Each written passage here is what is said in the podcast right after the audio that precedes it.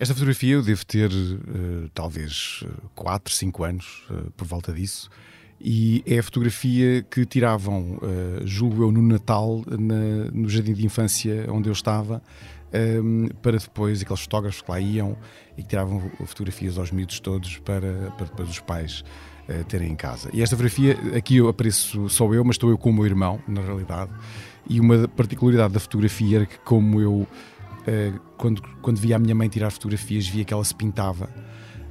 Um, isto contam porque eu não me lembro de nada, mas, claro. mas sei que, que, foi assim porque a minha mãe me contou. Eu pintei os olhos com giz verde eh, a parte de cima dos olhos porque achava que era isso que as pessoas faziam para, hum. para tirar fotografias. Por isso ali um certo, uma certa tonalidade certo, em cima certo, dos olhos. Eu, pronto, estou, estou pronto, muito colorido, digamos assim, para uma fotografia de Natal não é nada mal.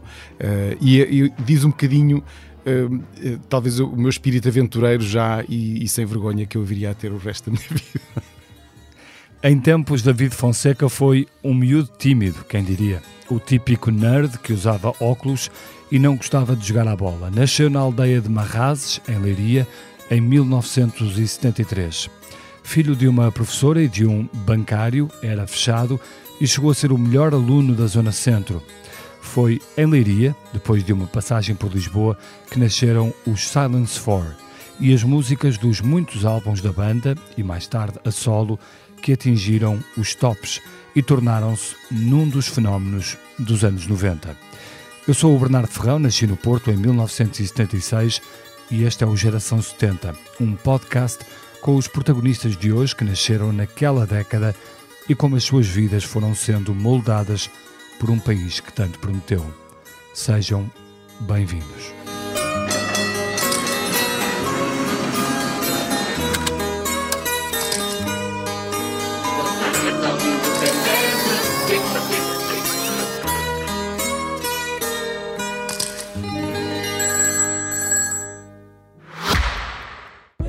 Rumo ao futuro, cada detalhe conta.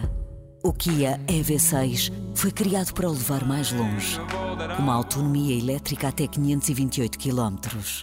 Descubra uma condução imersiva integrada num design inovador e sofisticado à medida da sua inspiração. Kia. Movement that inspires. David, portanto, tu falavas-me desse, desse espírito aventureiro que já tinhas aí na, na escola, mas tudo o que eu fui lendo, e como, como dizia aqui na, na entrada, um, apontava para seres um, um rapaz mais fechado, uh, muito, muito fechado, mas ao mesmo fechado. tempo um grande, um grande aluno. Um, qual é que foi a importância uh, da escola para ti? Uh, tu vivias em Leiria, uhum. qual é que foi a importância da escola para ti? Uh, em que escola é que andaste? Andaste na escola, escola pública, escola privada? Era escola pública sempre. Uh, a minha mãe era professora uh, primária da escola pública e eu andei numa escola inicialmente onde a minha mãe lecionava também, apesar de, eu nunca ter sido aluno da minha mãe, na realidade. Um, e gostavas de ter sido? Alguma vez quando, quando, quando lá estava, queria muito, não é? Aliás, uma das minhas grandes desilusões quando cheguei à escola foi ter descoberto que a minha mãe não ia ser a minha professora e lembro-me de ficar e, e, depois isso foi terrível. Durante o primeiro ano da escola, eu acho que não brinquei uma única vez no recreio, porque uh, ia sempre ter com a minha mãe no recreio. A minha mãe passava-se comigo e estava sempre a dizer que eu não podia ser, que eu tinha que estar uh, no recreio com os miúdos e que. E depois foi muito. Acho que demorou quase um ano uh, e eu começar a estar. Estava sempre literalmente agarrado às saias da minha mãe na escola. E depois o percurso foi sempre em, em escolas públicas, na realidade. Uh, estive no, no, ciclo dos Marrazos durante três anos, depois estive noutro, noutro ciclo que era de, outra, de outra terra chamada Gandra dos Olivais, e depois finalmente fui parar a Leiria, uh, à, à, Escola Secundária Domingos Sequeira, onde depois estive até ao final uh, do liceu. E o, que é, e o que é que contribuiu para te tornares no melhor aluno da Zona Centro? Uh, na realidade, eu não sei se era da Zona Centro, da minha escola, isso sim, mas não, eu não eu, sei exatamente. Eu disse Zona Centro porque, porque foi o que eu li. Sim, uh... eu acho que era da minha escola, não sei se era da Zona Centro, porque acho que nem, nem devia haver informação na altura para ser todas as notas da Zona Centro, mas da minha escola sim. Uh, eu não sei exatamente o que era, eu acho que tinha a ver talvez com o facto de eu ser um miúdo muito fechado, extremamente fechado e um, a escola e tudo aquilo que se passava na escola, tudo, todas as disciplinas, vai onde eu punha toda a minha atenção. Uh, não necessariamente no estudo em casa, não era particularmente estudioso em casa, mas quando lá estava, estava mesmo lá e não estava a pensar nem nos meus colegas, nem não, não, não tinha aquela coisa que os miúdos fazem, como, como disseste bem, de ir jogar à bola. Não, isso não acontecia, não sabia jogar à bola um, e, e, era uma pessoa tão fechada que tinha poucos amigos de facto na escola. Uh, e foi uma coisa que eu acho que só se quebrou um, com a vinda, isto vai parecer estranhíssimo, mas foi, foi tal e qual assim que aconteceu com a vinda do breakdance, o grande, uh, quando eclodiu uh, a loucura do breakdance nos anos 80. E eu fui ver. Tu um... davas cartas no breakdance, a Eu dava muitas cartas no breakdance. Eu era um, o que é uma coisa que, vista em retrospectiva, parece estranho, porque eu era de facto um dos miúdos mais tímidos uh, que existiam na escola, mas aquela coisa do breakdance seduziu muito e, e treinava muito e, e, depois comecei a fazer demonstrações na escola. Uh, eu lembro-me de ir de turma em turma para, porque os professores queriam que eu fizesse uma demonstração àquela turma porque ainda não tinham visto. Como um bocadinho ver a ave rara, não é? Ainda não tinham visto este rapaz a fazer estas coisas.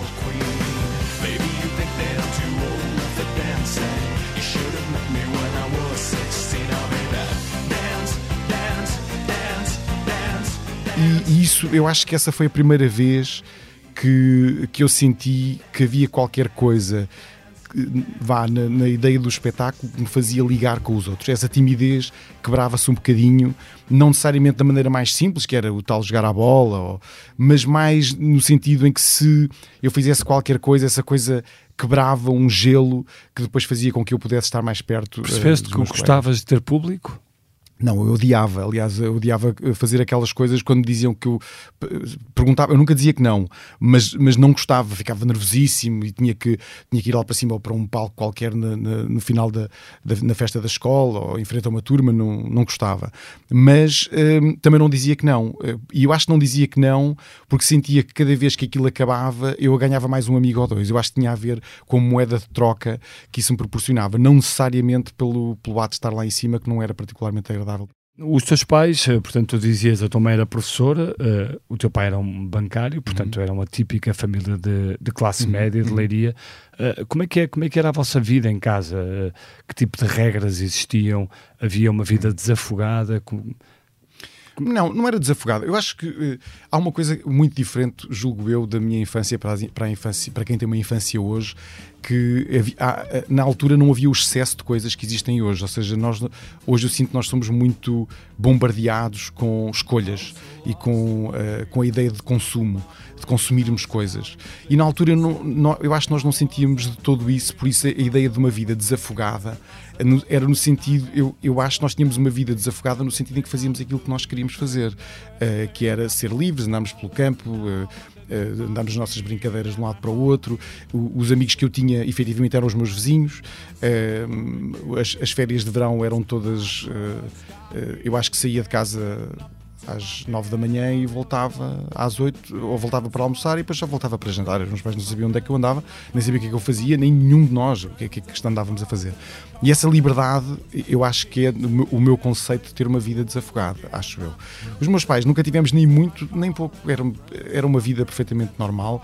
Uh, mas pronto, fui a última pessoa que eu conheço a ter uma, uma televisão a cores, ou por exemplo, foi a última pessoa que eu conheço que teve uma, uma, um sítio para ouvir música. Portanto, eh, não era essas coisas não eram uma coisa uma prioridade da minha casa. Eram as nossas prioridades eram ou dos meus pais eram outras tínhamos férias uh, íamos para o Algarve aquela coisa uh, muito eu acho muito normal dos anos 80 da, da classe média. Uh, lembro-me de demorarmos mil horas a chegar ao Algarve numa um Citroën Diane naquelas estradas antigas. Parávamos diversas vezes para para comer ou só para ver a paisagem. E eu recordo todos esses iam momentos. para onde? Para o Algarve íamos para a Albufeira. Uh, a Albufeira não era a Albufeira que é hoje, não é? Claro. Era uma Albufeira completamente diferente. Mas e, era muito. E gostavas dessas férias? Gostava, gostava muito. Eram, eram férias onde basicamente passávamos o dia todo na praia uh, e, e, pouco mais do que fazíamos lá do que isso. Acho que era. Passámos muito, muito tempo na praia. Um, mas acho que era uma vida, a minha vida de, de, de miúdo era, uh, era muito divertida, acho eu. Acho que essa liberdade toda que eu tive uh, quando era miúdo, que eu acho que hoje parece quase um, uma miragem, não é? Esse, esse tipo de liberdade. Um, na altura fez de mim um miúdo efetivamente muito feliz e andava por lá a fazer literalmente o que. Tu nasceste numa aldeia. Numa aldeia, sim. Numa aldeia básica. Que, que hoje é uma aldeia, hoje, é, hoje já nem é bem uma aldeia, hoje é o sítio onde mais pessoas moram no distrito de Leiria, os Marrazes. Mas na altura era uma, efetivamente uma aldeia, sem aquela construção toda, com muito, muito mato e muita floresta. Assim. Mas era uma aldeia, uh, as pessoas faziam o quê? Trabalhavam em quê? Na, na, na sua maioria eram pessoas muito ligadas a. a... Algumas ainda ao campo, Uh, ao campo e ao trabalho e ao, e trabalho, ao trabalho, para o Estado, se calhar, provavelmente funcionários, sim, sim, funcionários sim, da Câmara, exatamente, funcionários. Exatamente. A maior parte das pessoas era. E ainda havia um, também alguns lives vá uh, de, de, mesmo de trabalho de campo uh, havia eu lembro que ainda havia muitas vacas a passar de um lado para o outro o, o chão era de paralelos um, havia havia ainda uma espécie de um cenário um, que, que e fazia... o cheiro o cheiro sim campo. sim também também mas não, mas havia um cenário que fazia de facto lembrar que estávamos numa aldeia hoje esse cenário literalmente desapareceu não, não existe praticamente nada disso eu lembro por exemplo que o que é normal mal ou, ou, ou, ou, tens pena? Tenho muita pena, uh, porque uh, eu sinto que, que o sítio onde eu cresci se tornou literalmente um dormitório de, da cidade em si. Uh, Os teus pais ainda moram lá? Ainda moram lá ainda moram em Leiria. E hum, eu lembro, por exemplo, quando era Mas moram nesta, eu não sei se é, na aldeia, era um, sim. Era, uma, era uma casa? É uma casa, é uma casa. Uma casa, uma vivenda. Uma vivenda que, eh, na altura, eh, quando, eh, quando as pessoas faziam vivendas nessa altura, todas as pessoas faziam vivendas sem parte de baixo. É uma, uma curiosidade que existia na minha aldeia, porque as pessoas iam construindo a casa à medida que os anos passavam. Portanto, primeiro construíam a parte de cima, portanto, durante a minha infância a parte de baixo era só uma garagem gigantesca. Hoje é, é a segunda parte da casa dos meus pais. Portanto, portanto começavam literalmente pelo telhado. Pelo telhado, literalmente. O que é uma, sempre achei uma, uma curiosidade enorme, mas não era, era assim em várias casas. Portanto, eu quando íamos, por exemplo, a festas de aniversário, as festas eram quase sempre nas partes de baixo de casas que ainda não estavam terminadas, portanto, que estavam só terminadas na parte de cima. Mas tu assim... lembras da construção da casa? Foi uma conquista lembro, lembro. para os teus pais? Não, não foi uma conquista. Eu, portanto, eu só me lembro de morar na parte de cima, Sim. não é? Já, já estava feito. E depois lembro-me de, dos meus pais resolverem fazer a parte de baixo e já, eu já tinha uns 8, 9 anos nessa altura. Lembro-me deles construir a parte de baixo, passámos a ter uma sala nova. Uh, lembro-me dessas, dessas coisas que e eram, uh, vá, conquistas uh, que, que, para os meus pais parecia que a vida estava sempre a florescer, que havia sempre alguma coisa a crescer, mesmo dentro da própria casa. Depois tinha um jardim que, que tendo cada vez mais árvores, mais coisas. Um, e eu acho que havia uma, um sentido de sempre que havia coisas para fazer. eu acho que ainda hoje eu vejo os meus pais assim. Os meus pais continuam a, a tomar conta do seu jardim e, e continuam-me sempre a dizer as coisas que ainda têm por fazer. E é uma coisa que eu acho que herdei deles, a ideia de que há sempre uma coisa ainda que está por fazer, por realizar, que ainda não, não está completa.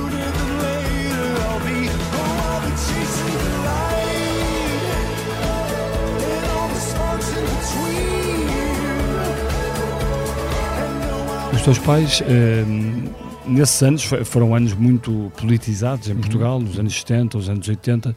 Eh, os teus pais eh, eh, olhavam para tudo o que se passava no país e, e, de que forma é que interpretavam, e tu próprio, o que é que bebeste dessa, dessa, dessa politização do país?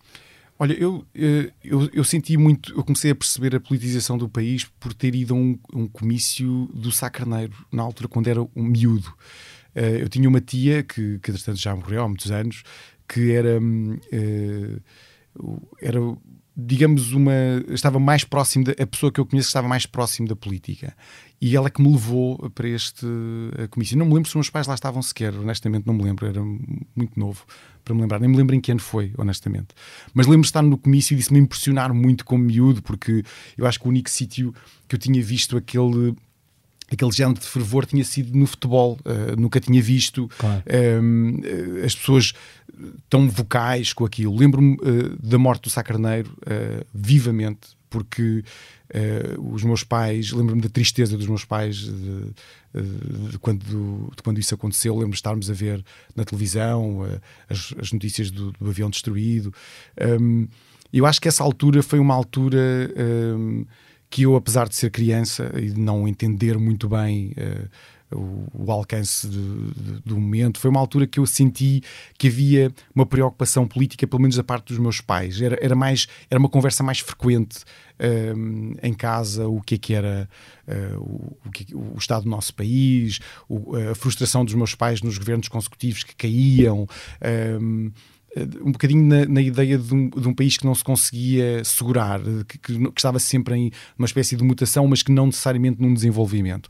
Eu lembro-me muito de, de, ouvir essas conversas, mas que eh, eram. Onde eu ouvia mais essas conversas, ou pelo menos o início dessas conversas, era em casa dos meus avós. Mas o meu avô odiava política e proibiu hum. as pessoas falarem de política em casa dele. Uh, de uma forma até bastante vocal, digamos Mas assim. Mas porquê que o teu avô odiava a política? Porque... Ficou marcado pelo 25 de Abril? Ficou muito marcado pelo 25 de Abril. O meu avô, o meu avô era, era construtor naval, fazia barcos uh, hum. em Peniche.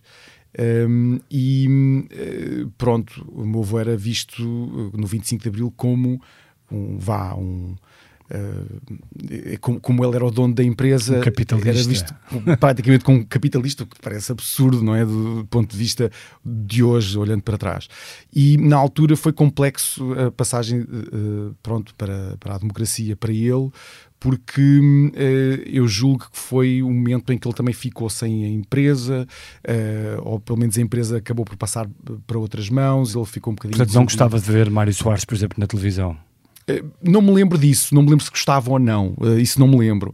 Mas lembro-me que ele e não outros, queria... Mário Soares e outros. Sim, mas lembro que ele não, não gostava de falar de política porque havia uh, secções diferentes politizadas dentro da, da, minha própria família. Havia pessoas que eram claramente de direita, haviam pessoas ligadas ao Partido Comunista e isso fazia com que as discussões lá em casa fossem acesas. Eu lembro-me de uma ou duas, vagamente, mas então como é que foram essas eram acesas eram acesas porque eram eram momentos de discórdia desde eu lembro de um tio meu dizer que uma vez que chegavam a, chegaram a Peniche e via uh, populares a revistar carros uh, e ele uh, pronto literalmente ficar furioso com sequer com a ideia de que populares iam Uh, ligados ao Partido Comunista na altura, claro. uh, que estavam a, a, a revistar carros.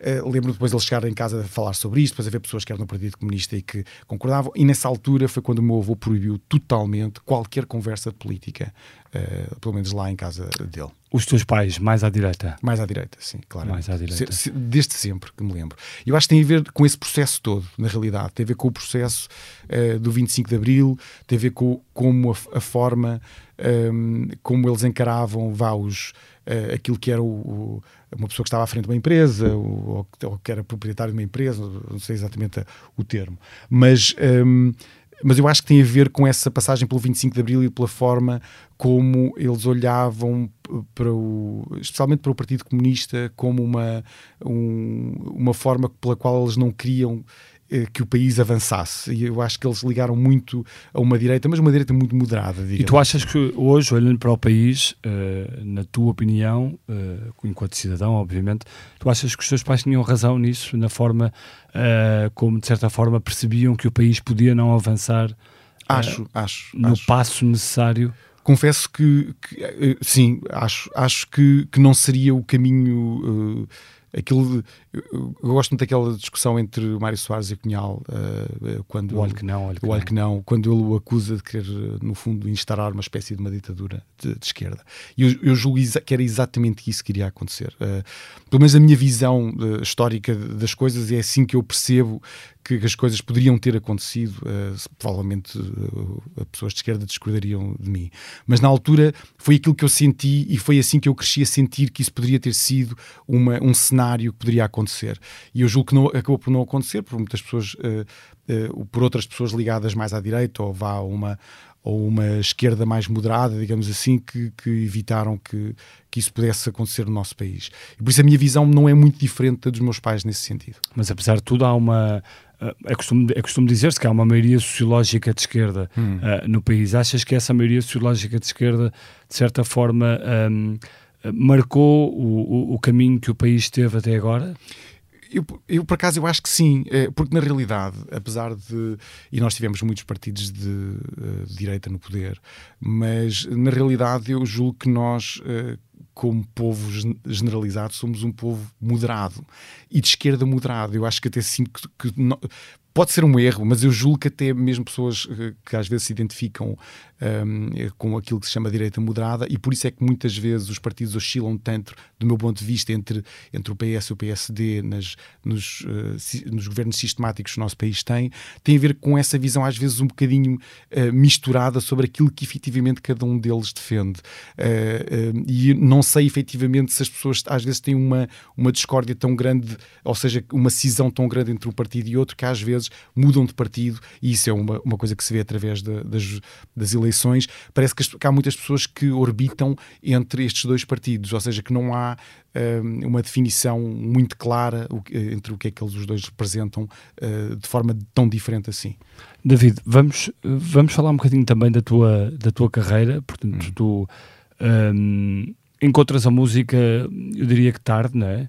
Uhum. Uh, porque vais para Lisboa fazer um curso uhum. uh, na, em Belas Artes uhum. e depois decides regressar a Leiria e é em Leiria que começas uh, a, entrar, a entrar pela música. Uh, como é que foi essa descoberta? Olha, eu, eu costumo dizer que eu entrei na música por tédio. Uh, eu sou uma pessoa que se entedia muito facilmente com as coisas em geral uh, e não. Então vamos despachar esta conversa para não te entediar. não, não, não entediam. Entediam porque, porque uh, eu sinto que que há coisas que eu olho um bocadinho como, como dizia há pouco, há coisas que eu tenho que fazer uh, e, e, não sei exatamente porquê, mas, uh, mas tenho que as descobrir. A ideia de descobrir uma coisa. E na altura eu fui para as Belas Artes porque achava não sei por alma de quem, que ia ser designer de comunicação, uma pessoa que faz sim, sim. Uh, logos e, e, que faz, que cria imagens, não sei, uh, para, para vender coisas, o que é uma coisa que é quase antítese da minha pessoa, de vender coisas, a ideia de criar, ou seja, de, de, criar condições para alguém vender uma coisa mais facilmente, portanto, ser uma, uma ser também eu parte de uma, uma, ideia de marketing, que é uma coisa que, que a mim hoje me assustaria imenso. E fui para, para as Belas Artes só para descobrir que não tinha absolutamente jeito nenhum para, para as Belas Artes. Aliás, eu devia, devia ter sido o pior aluno desse ano. Mal devo ter ido às aulas, acho eu. Um, e quando regressei para Leiria, uh, o que é que aconteceu? Eu vi-me em Leiria de novo, um ano e meio depois de estar em Lisboa, uh, a morar em casa dos meus pais, sem nenhum dos meus amigos à volta, portanto eu estava sozinho, porque todos eles estavam a estudar. Eh, só os via aos fins de semana. Então eu passava longos dias de tédio em Leiria, sem saber o que havia de fazer. Na altura comprava o jornal e ia para uma esplanada, que é uma coisa que ainda hoje odeio fazer. Eh, não, não, é uma coisa que me seja natural, não sabia o que havia de fazer. Temos que eh, perceber que não havia internet, não havia, não havia televisão, não havia nada. Quer dizer, televisão era aquela que passava em direto, em dois canais. Não, não havia soluções, vá, digamos assim, para, para esse tédio. E na altura eu tinha aprendido a tocar guitarra recentemente, eu tocava guitarra, sei lá, há três anos, tinha feito umas canções minhas, umas coisas, tinha gravado umas coisas, mas na altura tinha tanto tempo nas mãos que resolvi criar uma banda, só porque sim, porque achava que podia ser uma coisa boa para eu uh, passar o tempo. E, e, acabei por reunir pessoas. Eu conheci a Sofia numa esplanada, onde eu costumava ir uh, ler o jornal. Eu via lá uma vez a cantar com outra pessoa, estava a cantar um, com uma guitarra, alguém estava a tocar e ela estava a cantar. E olhei para ela e disse: Eu pensei, talvez esta miúda fosse boa para cantar comigo numa banda, porque as, todas as bandas que eu gostava na altura tinham uma rapariga a tocar, os, a cantar. Os Pixies tinha uma, uma baixista que também cantava, os Prefab Sprout tinham uma, uhum. uma, também uma cantora. Havia uma banda que eu gostava muito que era os Deacon Blue, que também tinha uma cantora, e eu pensei, eu também tenho que ter uma cantora para, para fazermos estes duetos, essas coisas. Depois acabei por. Uh, eu conheci um rapaz que tocava bateria, de uma, uma banda punk, comecei a ensaiar com ele, em casa dele. Um, e depois, na realidade, nenhum de nós pensámos bem era músico. Quer dizer, eu, eu tocava assim, arranhava guitarra, o, o, baterista também tocava numa banda punk, nunca tinha aprendido a tocar bateria, a Sofia também nunca cantava profissionalmente. E eu, uh, basicamente, comecei numa busca, uh, um músico que eu não conhecia nenhum, não conhecia um único músico em. Leiria, para ser sincero. E, e, comecei a perguntar e alguém me disse que havia um baixista que era um tipo extraordinário, que tocava extraordinariamente bem, que era um músico profissional. E eu chateei-o tanto, mas tanto, acabei por conhecê-lo, que ele acabou por aceitar ir a um ensaio nosso e acabou por ficar, o que é uma coisa que me surpreendeu bastante, visto nós tocarmos tão mal.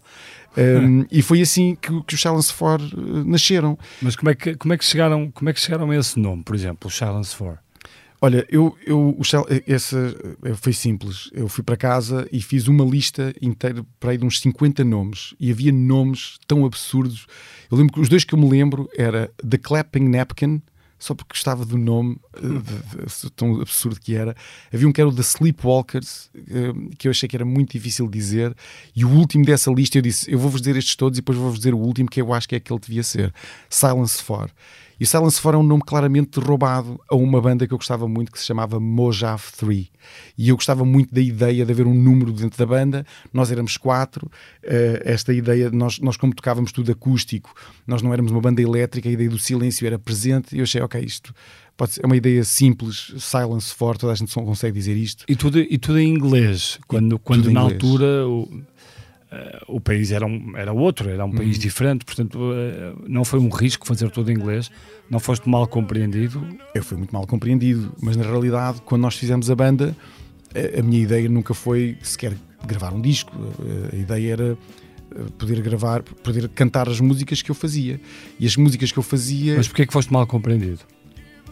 Fui mal compreendido porque quando eu entrei uh, profissionalmente na música, uh, nós uh, historicamente nós tínhamos vindo de um sítio que tinha levado, depois eu percebi muito tempo, a, a, no fundo, a mostrar a música portuguesa cantada em português, trazer um bocadinho essa ideia do rock e do pop para, para dentro da língua portuguesa. E quando eu apareço em inglês, parecia que estava a atrair essa ideia. Uh, Uh, que sim, havia bandas portuguesas de grande sucesso, GNR. Sim, sim, sim, mas, mas parecia que eu estava a atrair e outras. uma ideia que tinha demorado tanto tempo a construir. Eu acho que era, era isso que eu sentia especialmente dos meus colegas uh, e, e, dos próprios mídias, eu era atacado sistematicamente. O que eu achava curioso, porque eu era atacado, eu acho que não era por eu fazer canções em inglês, no fundo eu era atacado por elas terem tanto sucesso. Mas o sucesso das canções não era eu que os fazia, não era o sucesso, eram as pessoas que faziam, que compravam os, os discos ou gostavam das canções, mas eu era muito atacado porque parecia que eu era o responsável por estar a, a, a fazer uma espécie de regressão um, uh, eh, que, tinha, que tinha levado tanto tempo a, a, construir, que era uma identidade de uma música uh, portuguesa, cantada em português, uh, no fundo que seria só nossa e que eu estava a destruir essa ideia. Só que eu sou produto de uma coisa muito diferente. eu, eu não cresci a ouvir música portuguesa, na realidade. A única música portuguesa que eu ouvi, para, além, pronto, para além daquilo que passava na rádio aqui e ali, mas aquilo que eu ouvi consistentemente foi o Sérgio Godinho porque uhum. gostava muito dele, desde miúdo, o Rui Veloso, com o Domingos e os Samurais, uh, o GNR, que eu sempre fui ainda sou enorme fã, aliás, sou, continuo a ser enorme fã de todos eles, e, e depois a partir daí era tudo música extremamente independente, vinda uh, ou do Reino Unido ou dos Estados Unidos. Não, não havia quase na minha. Eu, eu diria que na minha discografia, quando eu tinha 20 anos. Uh, Uh, e quando digo discografia estou a falar basicamente em cassetes, porque a gente copiava muito a música, uh, eu diria que havia quatro discos cantados em português. Tudo o resto era cantado em inglês. Uh, Mas e... foi unânime na banda ser tudo em inglês? Eles, eles, nunca me questionaram nada disso. O David dizia e eles uh, não, aceitavam. Não, não questionaram. Eu, eu, eu, ninguém tinha mais músicas para trazer. Eu era a única, a única pessoa que estava a trazer músicas para a banda, cantadas, não é? Com uma letra, portanto nunca ninguém questionou isso. Isso foi uma coisa que nunca ninguém. Nem sequer houve essa discussão. Aliás, essa discussão, eu acho que ela só começou a existir depois do disco sair. Eu nunca me lembro de ter. Uh, aliás, isso uh, eu minto. No fundo, só houve quando nós assinámos o disco, porque houve uma cláusula no disco que que nos obrigava a cantar três canções em português. E eu negociei com eles na altura, porque eu não tinha nenhuma canção cantada em português, e então eu disse: olha, então eh, em vez de serem três, nós fazemos duas e uma é com o Sérgio Godinho, porque ele tinha, aceito, uh, participa, tinha aceitado participar no nosso disco, e eu pensei, ok, vou negociar isto, porque ele é um nome grande, nós não somos ninguém, não é? Portanto, e eles aceitaram. Portanto, eu tive que fazer uma música em português para, para o, o disco, que, que se chama Eu Não Sei Dizer, Aliás, o título diz muito sobre o que é que eu achava, o que é que estava, estava a fazer, não é? Já estava a usar a minha ironia máxima. De, portanto, quando comecei a escrever a música, pensei, eu não faço ideia do que eu vou fazer, e foi exatamente isso que eu, sobre o qual eu escrevi. Eu não sei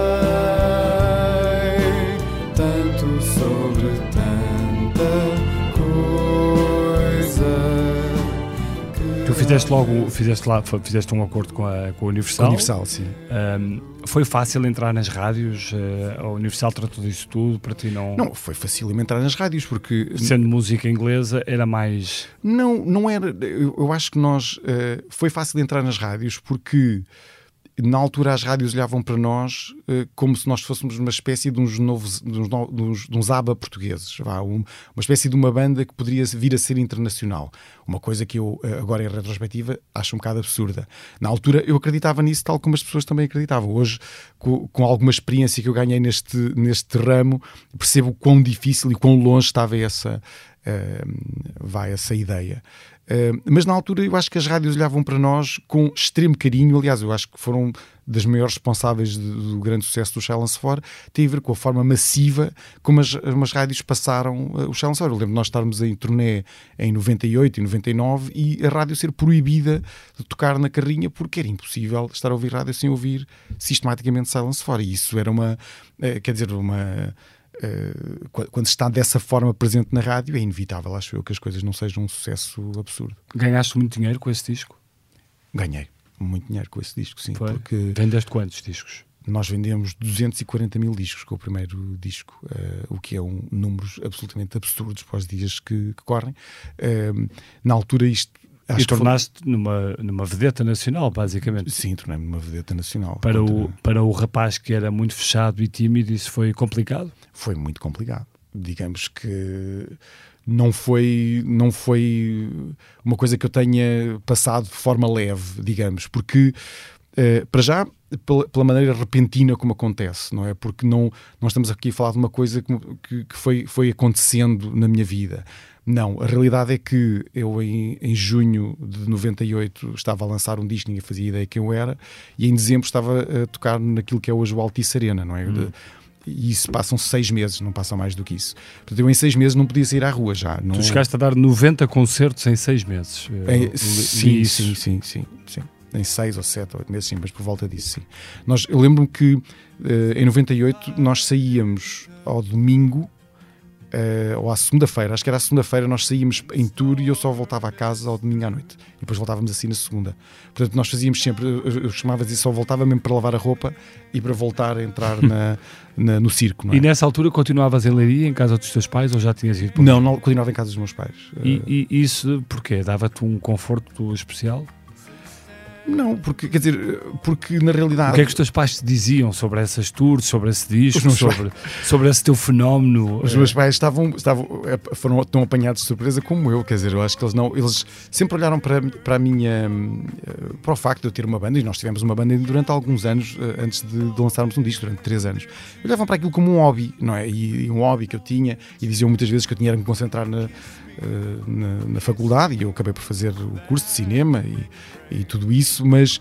Mas eu, era um hobby que te estava a encher a conta bancária, portanto, os seus pais também não, percebiam. Eu acho, eu acho que os meus pais só se aperceberam que aquilo era uma coisa que não era um hobby, para ser honesto, quando eu apareci na televisão.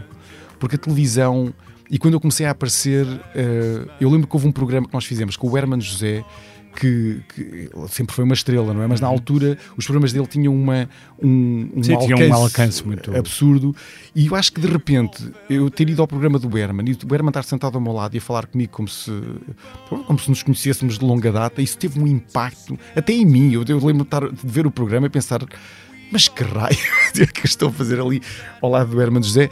porque hum, era uma sensação para quem, para quem tinha nascido hum, nos Marrazes e, e, todo este tempo eh, visto o mundo eh, vá da, televisão muito uma coisa muito distante na realidade era uma coisa absurda eu estar ali agora, repara, ainda hoje se me perguntarem, eu não sou pessoa de ficar starstruck com ninguém a não ser com uma pessoa, que é o Hermano José, porque eu, nasci, eu hum. cresci a minha vida. Parece uma coisa um bocadinho absurda, não é? Mas, mas, mas na realidade eu Ficas cresci... bloqueado quando vês não, o Hermano. Não, não fico bloqueado, mas, mas admiro, eh, porque faz parte da minha infância, de ter crescido eh, eh, a vê-lo, e do admirar. Não, e é um humorista genial. E, e de continuar a achar que ele é um dos maiores humoristas de sempre, e será sempre um dos maiores humoristas sempre em Portugal. E de, de repente estar ali sentado ao lado dele também fez um clique em mim. Olha, eu, pelos vistos, isto está, a minha banda está num, num, num sítio qualquer de sucesso que nem eu percebia muito bem. E depois, pronto, foi, eh, eles acompanharam isso com com, com algum espanto e fervor, foram ver o último dia da Expo, uh, que, que, que os salões fecharam.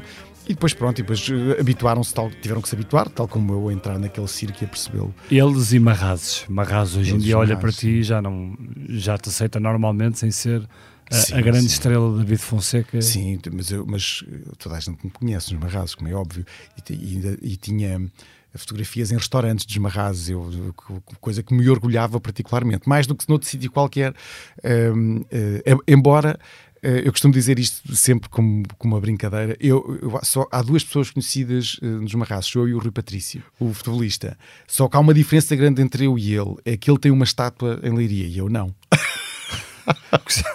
tens, que, tens que falar com o Presidente da Câmara para ele. Não, que eu não quero estátua nenhuma. não, não quero, não quero, obrigado. Mas, mas, mas costumo, acho, acho piada porque hum, no fundo é porque já fico muito contente por ele, eh, porque a ideia de haver uma pessoa dos Marrazes que tenha uma estátua hum, faz na altura se fôssemos voltar atrás e dissessemos isto ao meu, ao meu eu de 17 anos, isso iria criar grande chacota entre os meus amigos, a ideia de eu ter uma estátua ele iria. Mas pelo contrário, pelo Rui Patrício fico muito feliz porque, porque eu sei que é uma homenagem grande que lhe fizeram, mas para mim não, obrigado. Não. Tu sentes que hum, tiveste muito, muitos obstáculos uh, por causa do país onde vives. Uh, sentes que a tua carreira podia ter sido maior se vivesses noutro país? Não tenho dúvida absolutamente nenhuma. Um, ehm, porque houve uma coisa que, quando eu uh, comecei a sonhar na ideia de, de, fazer uma carreira internacional, eu comecei a ir ehm, a alguns sítios que pudessem permitir isso. Um, ehm, e um deles, eu fui durante três anos seguidos, foi ao South by Southwest, que é um festival que se faz em Austin, uhum. no Texas, e que reúne um, a indústria toda mundial um, e que de alguma maneira tenta uh, partir dali para criar bases para fazer uma. Uh, vá, para, para, pelo menos ir mais longe do que o seu próprio país. E foi lá que eu vi em clubes de 300 pessoas, por exemplo, a Amy Winehouse, uh, pela primeira vez, no clube pequenino, vi muitos outros artistas a começarem lá. Uh, e estamos a falar de uma indústria, de, de, um festival que reúne 3 mil artistas no espaço de, de uma semana. Um, e uma das coisas que eu aprendi nesse festival uh, foi muito dura para mim descobrir, foi que uh, grande parte dos artistas que ali estavam, especialmente artistas europeus, que desde todos, eu diria mesmo todos, de Espanha, uh, Noruega, Grécia, todos eles tinham apoio estatal para estar ali. Todos. Uh, eu, eu, uma vez falei com uma, com uma jornalista norueguesa que vinha com uma comitiva de, um, ehm, de umas 30 pessoas, 10 bandas, e a cidade dela tinha o tamanho de Leiria, uh, na Noruega. E eles vinham para tentar uh, que alguma dessas bandas pudesse ter lugar num panorama internacional. Uh, tinham um lugar na feira, tinham uma, uma box na feira. Tu ias sozinho? Eu ia sozinho. Eu, As expensas próprias? As minhas próprias. Portanto, uh, e eu comecei rapidamente a entender que eu não tinha qualquer hipótese a combater com este tipo de estrutura, que eram estruturas que já vinham com uma ideia, que vinham com um know-how que eu não tinha, eu estava ali a descobrir estas coisas, portanto eu não tinha uh, apoio absolutamente nenhum, apesar de ter continuado uh, a insistir muito, durante alguns anos insisti, uh, tive algum apoio da Universal, por exemplo, para tentarmos fazer isso noutros países aqui em, em, na Europa, como em Espanha, a Itália, a Grécia, cheguei a fazer algumas coisas, mas são, são foram sempre de forma muito episódica, ou seja, nunca tiveram uh, uh, a estrutura que uma coisa dessas uh, permite. Eh, ou seja, quando nós ouvimos falar em, em sucessos como a Bjork, e na altura uh, falava-se muito quando se fala música cantada em inglês, apontam-se logo estes casos, não é? A Bjork ou o Zer em França, uhum. mas estamos a falar de projetos que tiveram uh, apoio absurdo estatal para conseguirem cruzar fronteiras e para conseguirem aquilo que conseguiram. Fazer uma turnê uh, fora do país é uma coisa insana, de, de, financeiramente impossível de, de fazer. Um, Mas faria sentido para ti que Portugal tivesse dado esse apoio a ti ou a outros uh, artistas? honestamente, eu preferia que se começasse pelo óbvio. que era internacionalizarmos de uma forma massiva o fado para mim isso já seria uma primeira pedra lançada, mas, mas tinha, teria que ser de uma forma concertada, séria e tornarmos o, o fado porque é uma coisa que nós não temos nenhuma concorrência. Ou seja, concorrência é zero. Uh, eu, quando vou cantar em inglês lá para fora, a minha concorrência é absurda, porque é toda, é toda. é toda, não é? No fado, não. No fado, nós temos uma coisa que nos é uh, intrinsecamente nossa e que nós devíamos usá-la, do meu ponto de vista, como uma espécie de uma bandeira cultural e dizermos estes somos nós e, e pormos essa, essa bandeira literalmente em todo lado. Portanto, se nós não sabermos fazer isso com uma coisa que é só nossa, não saberemos fazer isso com absolutamente mais nada. Isto é a minha, a minha visão sobre. Uh, uma, com, de, vindo de uma pessoa que tentou fazer isto muitas vezes uh, de forma vá, arcaica, muitas vezes, e sem apoios absolutamente nenhums. E isso Uh, Mas quando um país, uh, e olhando para o momento atual, quando um país tem uh, tantos problemas em questões tão fundamentais como a saúde, como a educação, etc., ehm, torna-se mais compreensível que a atenção à música, à cultura, fique para trás ou, ou de todo? Eu não posso pensar assim. Dizer, não, é, porque se, eu, se, nós, se nós começarmos a isolar alguns problemas para, uh, uh, e, estar, estivermos sempre à espera que eles se resolvam uh, para podermos tratar de outros, o nosso país eu acho que vai ainda estagnar mais rapidamente do que avançar. isso é tu, uma coisa. Tu achas que o país está muito estagnado? eu acho que tem uma, uma tendência a estagnar. Eu acho que tem vindo a estar estagnado. Aliás, os problemas na educação, na, na, na saúde. saúde. é uma coisa que quase me acabo por me sentir um bocadinho quase constrangido a pensar nesta, nesta situação que dura há anos e anos e anos. Não, parece que é uma coisa que não avança para uma solução. Parece que é uma coisa que, que, que apenas eh, eu costumo dizer que, dizer que damos a volta ao quarteirão do problema, não é? Parece que temos um problema, parece que eh, começamos a dar a volta ao quarteirão na resolução do problema e a certa altura o quarteirão começa a ficar uh, vá, em forma concêntrica e voltamos basicamente ao, ao mesmo sítio onde mas está. É mas é um país que depois tem um, um, lado B muito apetecido, por exemplo, para, para quem vem de fora, sim, para, sim. O, para os... Uh, para os muitos estrangeiros que vêm para cá viver ou que vêm para mas cá é, passar férias. Mas a pergunta depois que eu faço é: nós queremos mesmo que o nosso país seja a Disneylândia dos estrangeiros ou, ou nós, ou nós queremos que o nosso país seja uma um país, não é? Um país com, com, a, com a nossa uh, com a nossa identidade cultural, com o nosso próprio caminho, ou, ou, ou estamos apenas destinados a ser uma espécie de uh, hosts incríveis de, de que, que, não devido que sejamos e acho que, que até é uma área que, devia, que, devemos ser cada vez melhores. Mas eu espero eu que não seja a nossa única função de não sermos um país uh, que, que, basicamente é um, um, espetáculo para o turismo estrangeiro. Dizer, acho que nós temos muito mais a oferecer do que isso. E no sentido da cultura eu acho que é uma área que tem sido ao longo dos anos sempre foi uma área particularmente uh, mal apoiada, eh, que nunca foi olhada de uma forma efetivamente séria. E eu digo isto não necessariamente acerca da música, mas acerca do panorama global. Continua, continua a ser, eh, para mim, estranho que nós eh, tenhamos tão poucos realizadores de cinema, tão poucos novos realizadores de cinema, um, ehm, que, que é uma área que eu gosto particularmente e, e, que é muito difícil ver novas pessoas a fazer novas coisas, a arriscar, uh, porque é uma área também, efetivamente, onde é preciso muito apoio. Um, ehm, o teatro, uh, quer dizer, uma pessoa etc. Começar, etc. Começar a falar sobre isto, parece que o nosso país, nesse sentido, também uh, está sempre a reboque da, vontade muito, muito grande que, que, os artistas têm em fazer estas coisas acontecer. Uh, e que essa vontade nunca tem um paralelo. Um, ehm, que eu acho que devia ter no sentido de, de, de um apoio estatal como ele efetivamente mereceria, logo a começar pelo orçamento.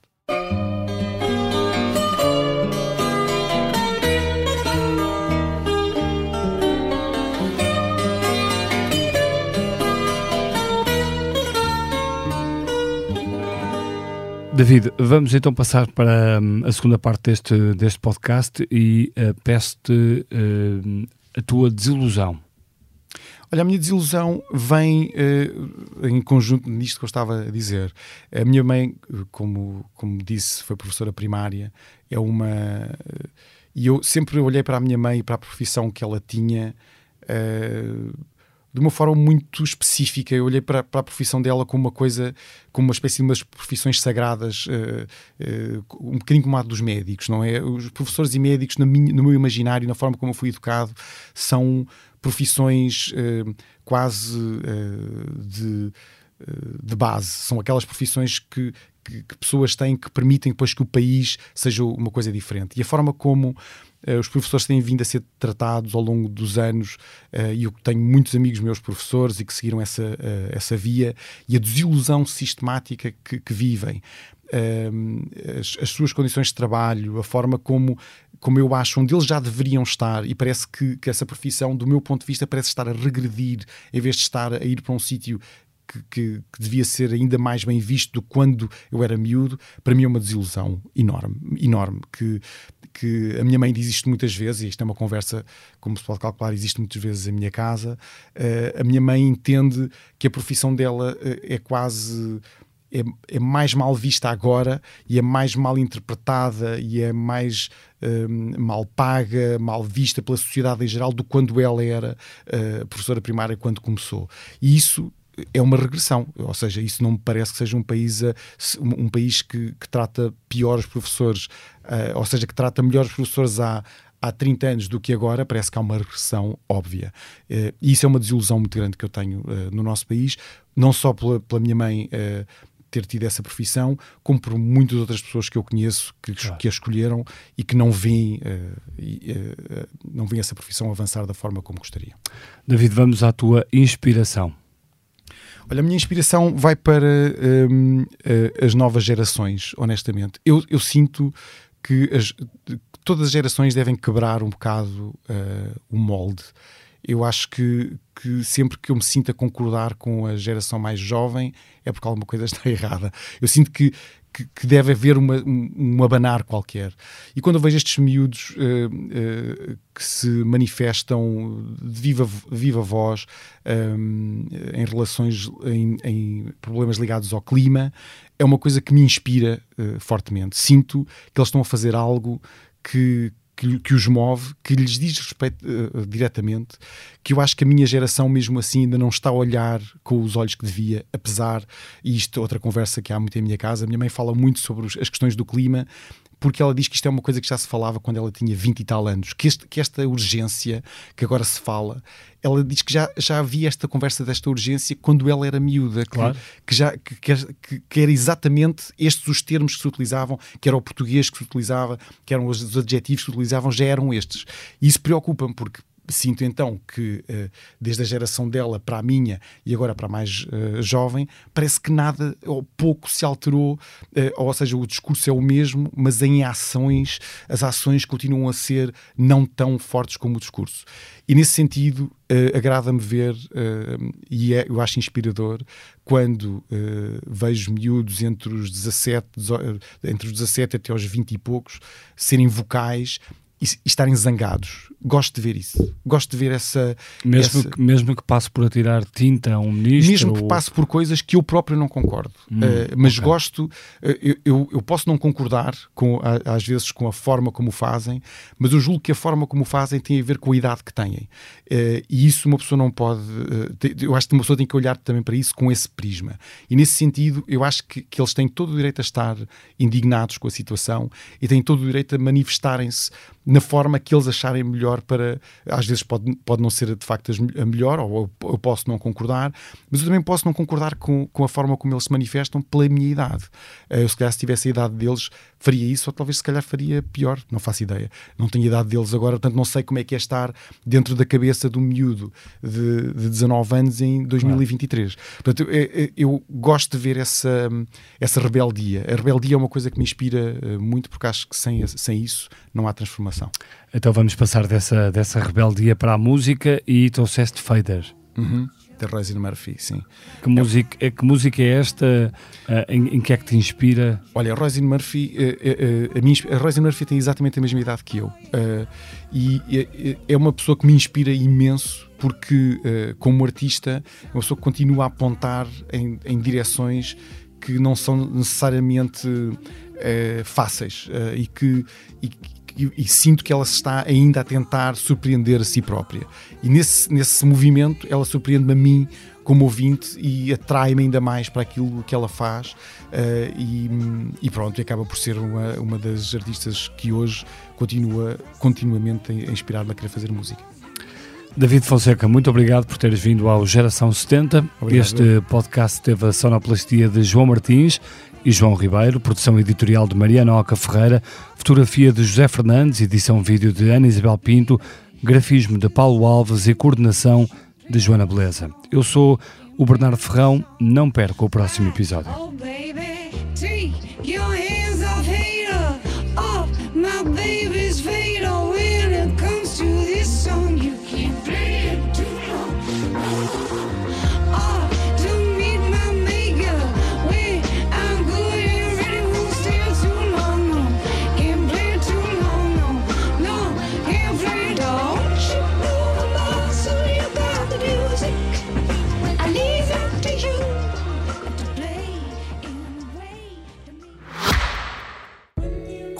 Ao futuro, cada detalhe conta. O Kia EV6 foi criado para o levar mais longe, com uma autonomia elétrica até 528 km. Descubra uma condução imersiva integrada num design inovador e sofisticado, à medida da sua inspiração. Kia. Movement that inspires.